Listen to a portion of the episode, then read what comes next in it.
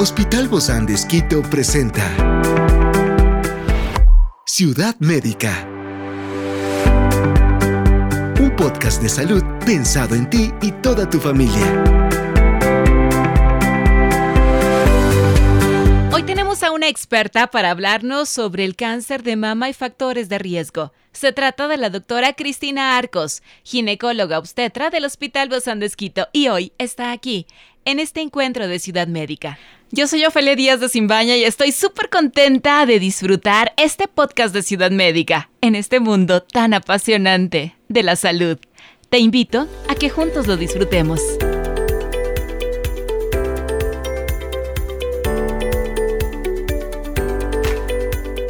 Y estamos nosotros en este momento con la doctora Cristina Arcos, ginecóloga obstetra del Hospital Bozán de Esquito. Gracias, Cris, por estar aquí y sobre todo por ayudarnos a reconocer de una manera más clara de qué se trata esto. Bienvenida. Gracias por la invitación. Hay técnicas de screening más efectivas para la detección temprana del cáncer de mama.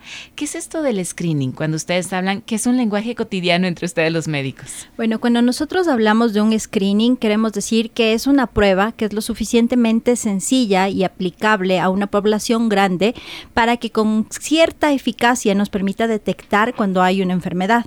Entonces, precisamente cuando hablamos acerca del screening de cáncer de mama, se habla acerca de específicamente las pruebas que son mamografía y ecomamario. Es muy importante tener en cuenta que antes las mujeres pensábamos que el hacer el autoexamen mamario era suficiente para como una técnica de screening para saber si tengo o no algún riesgo de cáncer de mama. Ahora se conoce que el autoexamen mamario no tiene ninguna sensibilidad. Todas las mujeres O sea, ya no sirve esto de tócate. es importante que cada mujer aprenda a reconocerse, pero eso no implica que porque tú no te toques nada, estás completamente exenta de que haya un cáncer de mama.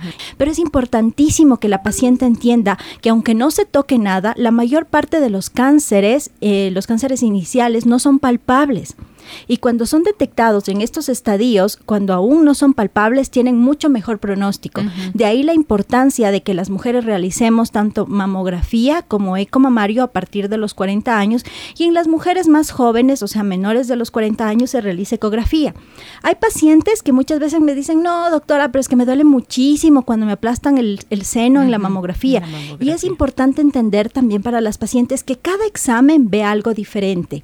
Es decir, O sea que no solamente con el eco. no solamente se puede hacer un screening con el eco, porque la mamografía nos permite ver algunas cosas como por ejemplo densidad, calcificaciones, mientras que la ecografía nos permite hacer un estudio un poco más detallado en el que vamos a ver nódulos, quistes, las características de estos nódulos. Pero es muy importante esa correlación que hacen estos dos exámenes. O sea, a partir de los 40 es esta... mamografía, más ecomamario, si es que lo requieren, pero también tener en cuenta que existen múltiples factores de riesgo que pueden hacer que necesitemos un screening un poco más temprano, especialmente en aquellas mujeres que tienen un antecedente de cáncer mamario en su familia, especialmente en la línea materna. Madres o abuelas o hermanas con cáncer de mama deberían iniciar un screening mucho más temprano, alrededor de los 35 años. Y eso se hace solamente con el eco. Eh, Generalmente, pero si hay algún hallazgo anormal, también se debe complementar ya con mamografía. Entonces siempre va a haber estos factores de riesgo que están asociados al cáncer de mama. No es que apareció de la noche a la mañana, ¿verdad? Sí, definitivamente. Y hacer conciencia en las pacientes de que tienen estos factores de riesgo hace la diferencia. Porque, por ejemplo, dentro de los factores de riesgo está la obesidad, está haber tenido una menstruación, haber iniciado con la menstruación antes de los 12 años, que ahora es muy frecuente en nuestra población. Las niñas ya desde Sí, los 10. desde los 10 ya 11, están tú dices menstruando. 12 años. 12 si empezó años. antes si de los empezó 12. antes ya es un factor de riesgo. Wow. El haber tenido tu primer hijo luego de los 35 años de edad. Pero o no, ¿no te cubren los anticonceptivos? Por el contrario, los anticonceptivos orales que contienen estrógeno pueden tener un efecto no benéfico en relación a, la, a que se presente un cáncer de mama. Por lo tanto, es importante hacer una buena asesoría eh, cuando vamos a dar un, un un anticonceptivo a todas las pacientes, investigar este tipo de antecedentes. Hay personas con cáncer de mama en tu familia y si la respuesta es sí, probablemente el anticonceptivo que tiene estrógeno no es la mejor opción. Pero hay otros. Hay otros, hay una infinidad. Yo siempre digo, no existe un anticonceptivo perfecto, hay una mujer perfecta que necesita un anticonceptivo. Me encanta eso. sí, la otra, otro de los factores de riesgo que tenemos es también no haber tenido hijos, porque recuerda que el dar de lactar nos protege, hace que el tejido mamario se especialice muchísimo para que podamos dar de lactar y hace que tengamos menos probabilidades de tener cáncer de mama. O sea, te protege. La mala lactancia es un factor protector contra el cáncer de mama. Aun cuando se dio de lactar después de los 35 años. También. Aún ahí. Aún así. O sea, por todos lados es beneficiosa la lactancia. Sí, definitivamente. Al bebé y a la mamá. Y a, la mamá. a todos. Sí. Experiencias excepcionales son el motor que nos anima a trabajar por la salud integral de nuestros pacientes. Expresamos el amor de Dios para dar prioridad a la vida por sobre todas las cosas. Seguimos con nuestro compromiso, la seguridad del paciente. Hospital Bozán de a la gloria de Dios y al servicio del Ecuador. Otra de las cosas es el sedentarismo, el tabaco, el, el estar expuestos a sustancias radiactivas, ¿sí? Entonces es la comida chatarra, por cierto. Claro que sí, la comida chatarra porque hace va de la mano de la obesidad, que hace que tengamos mayor riesgo de también presentar un cáncer de mama. Entonces todas estas cosas sumadas hacen que nosotros las mujeres necesitemos definitivamente un control ginecológico anual. Oye, lo que veo yo es que hay que tener hay que estar así papelito, ¿no? Como se diría en el argot popular. Realmente em, con un buen estilo de vida, en todos los sentidos, saber en qué tiempo podemos tener hijos, saber eh, hasta qué tiempo tomamos anticonceptivos, saber cómo me voy a alimentar, qué ejercicios voy a hacer, eh, todo. Es como, eh, realmente es un ABC de, de, la vida de una mujer. Sí, sí. Yo siempre le recuerdo a mis pacientes que nosotros somos una integralidad. Mira, las mujeres, eh, así, no solamente por la línea embriológica celular, hay pacientes que me dicen, doctora, pero ¿por qué? Tengo quistes en los senos, tengo quistes en los ovarios, sangro muchísimo durante la menstruación. Le digo, querida, pero es que también estamos con sobrepeso. Cuando mm. empezamos a hacer ejercicio, este factor de riesgo se limita y aunque no me creas, generalmente es una maravilla porque las pacientes... Es el remedio. Es, el remedio, ¿sí? Porque nosotros damos medicamento, pero si no va acompañado de un estilo de vida saludable, es más difícil la resolución de este tipo de patologías. Y es verdad que a unas nos cuesta más, a otras un poco menos, pero creo que mucho tiene que ver con este estilo total de vida saludable en general, no, no solamente de una parte, sino en general. Sí, lo que pasa es que yo pienso que la mayor parte de mujeres, las que estamos ahora en edad reproductiva o en edad fértil, no hemos tenido un ejemplo de unas madres que van al gimnasio o de una madre que hace ejercicio o de que querían alimentarse bien, porque las madres de nuestra época quizá no tenían esa costumbre. Yo pienso que la nueva generación que está creciendo, pues sí, ya ve madres que eh, hacen un hincapié en su autocuidado y eso va a ser benéfico. Claro que hay que cuidar del extremo ¿no? Tampoco el extremo de que quiero estar completamente fit, pero en mi cabeza los pensamientos no están acorde con eso. fit.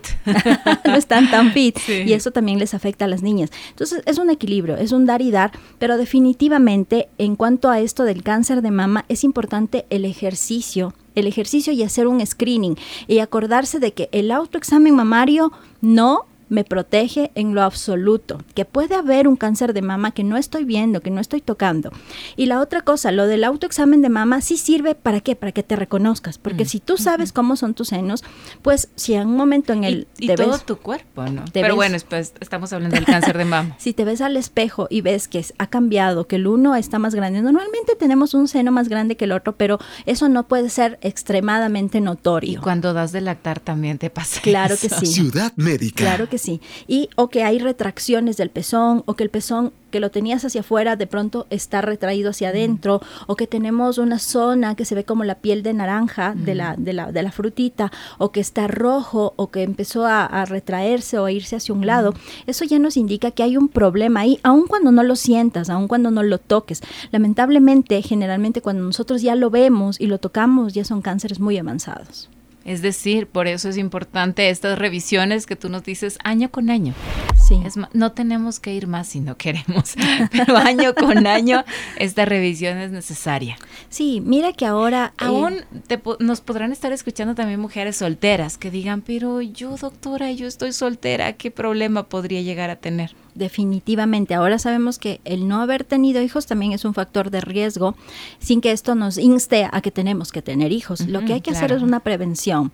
Es muy chistoso porque hay muchos pacientes, a mí me pasó recién que fui a una mamografía y de pronto mía y me encuentro con una de mis amigas, también médico, y los dos nos quedamos viendo en la sala de espera. Hola. y nos reímos. No tenemos tiempo para tomarnos un café, pero nos hemos encontrado acá haciéndonos la mamografía porque ya somos de 40 y nos toca hacer. Y qué felicidad que las dos hayamos tomado esa linda decisión. Y en ese mismo día. Sí, en ese mismo día.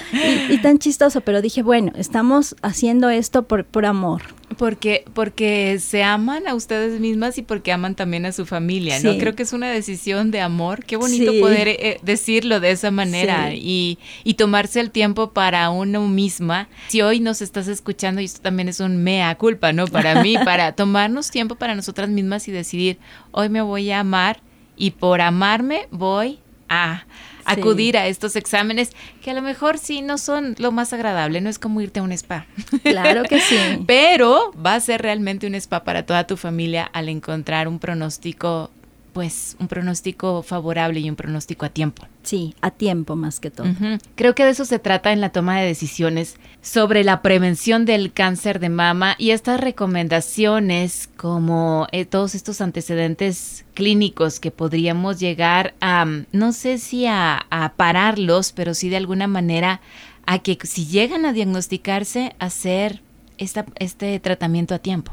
Claro que sí, claro que sí. En la prevención está la clave de todas las enfermedades y más que todo em, tener en cuenta de que aun cuando ya haya un diagnóstico, tener en cuenta que siempre va a haber algo que podemos hacer y mientras más temprano lo hacemos es mucho mejor. ¿Cuáles son estas opciones de prevención, por ejemplo, que hay? El screening adecuado.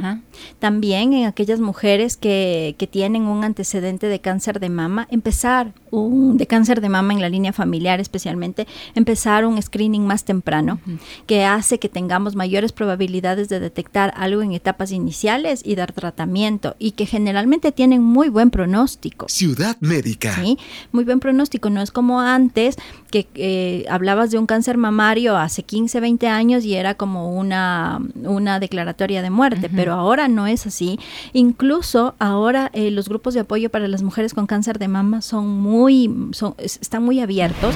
Eh, yo recientemente tuve una paciente mía que es religiosa y me llama, me dice, doctora, necesito una prótesis externa de mama. Es que no hay y afortunadamente encontramos una tienda que tenía una mama para que ella se sienta. Mira que es religiosa, pero el ser religiosa no te impide querer estar bien contigo misma. Entonces ella consiguió una prótesis no, no operable, sino solo la colocaban porque ella era maestra, entonces ella quería estar perfecta, poder saltar, poder saltar con sus pequeños y seguir haciendo sus actividades. Qué genial. Con cáncer de mama. Habla muy bien, ¿no? De esta autoestima que, que, puedes tener. Es que sigue siendo mujer. Claro, claro que sí. Eso es lo más hermoso, ¿no? Sigue siendo mujer y el hecho de, de tener este diagnóstico tampoco te impide seguir siendo mujer. Claro que sí. Y seguir haciendo tus actividades, que, que, que si hay un diagnóstico temprano, créeme que yo he visto maravillas y pacientes que hacen su vida completamente normal, luego de haber sido tratadas. Muchísimas gracias, querida Cristina Arcos, nuestra ginecóloga obstetra del Hospital Bozán de Esquito. Un fuerte abrazo. Gracias. Esta es una producción del Hospital Bozán de Esquito con el apoyo de HCJB. Encuentra este podcast de salud en las redes sociales como Spotify, SoundCloud y todas las plataformas digitales. Gracias por acompañarnos en este capítulo de Ciudad Médica un espacio para tu salud. Hasta la próxima.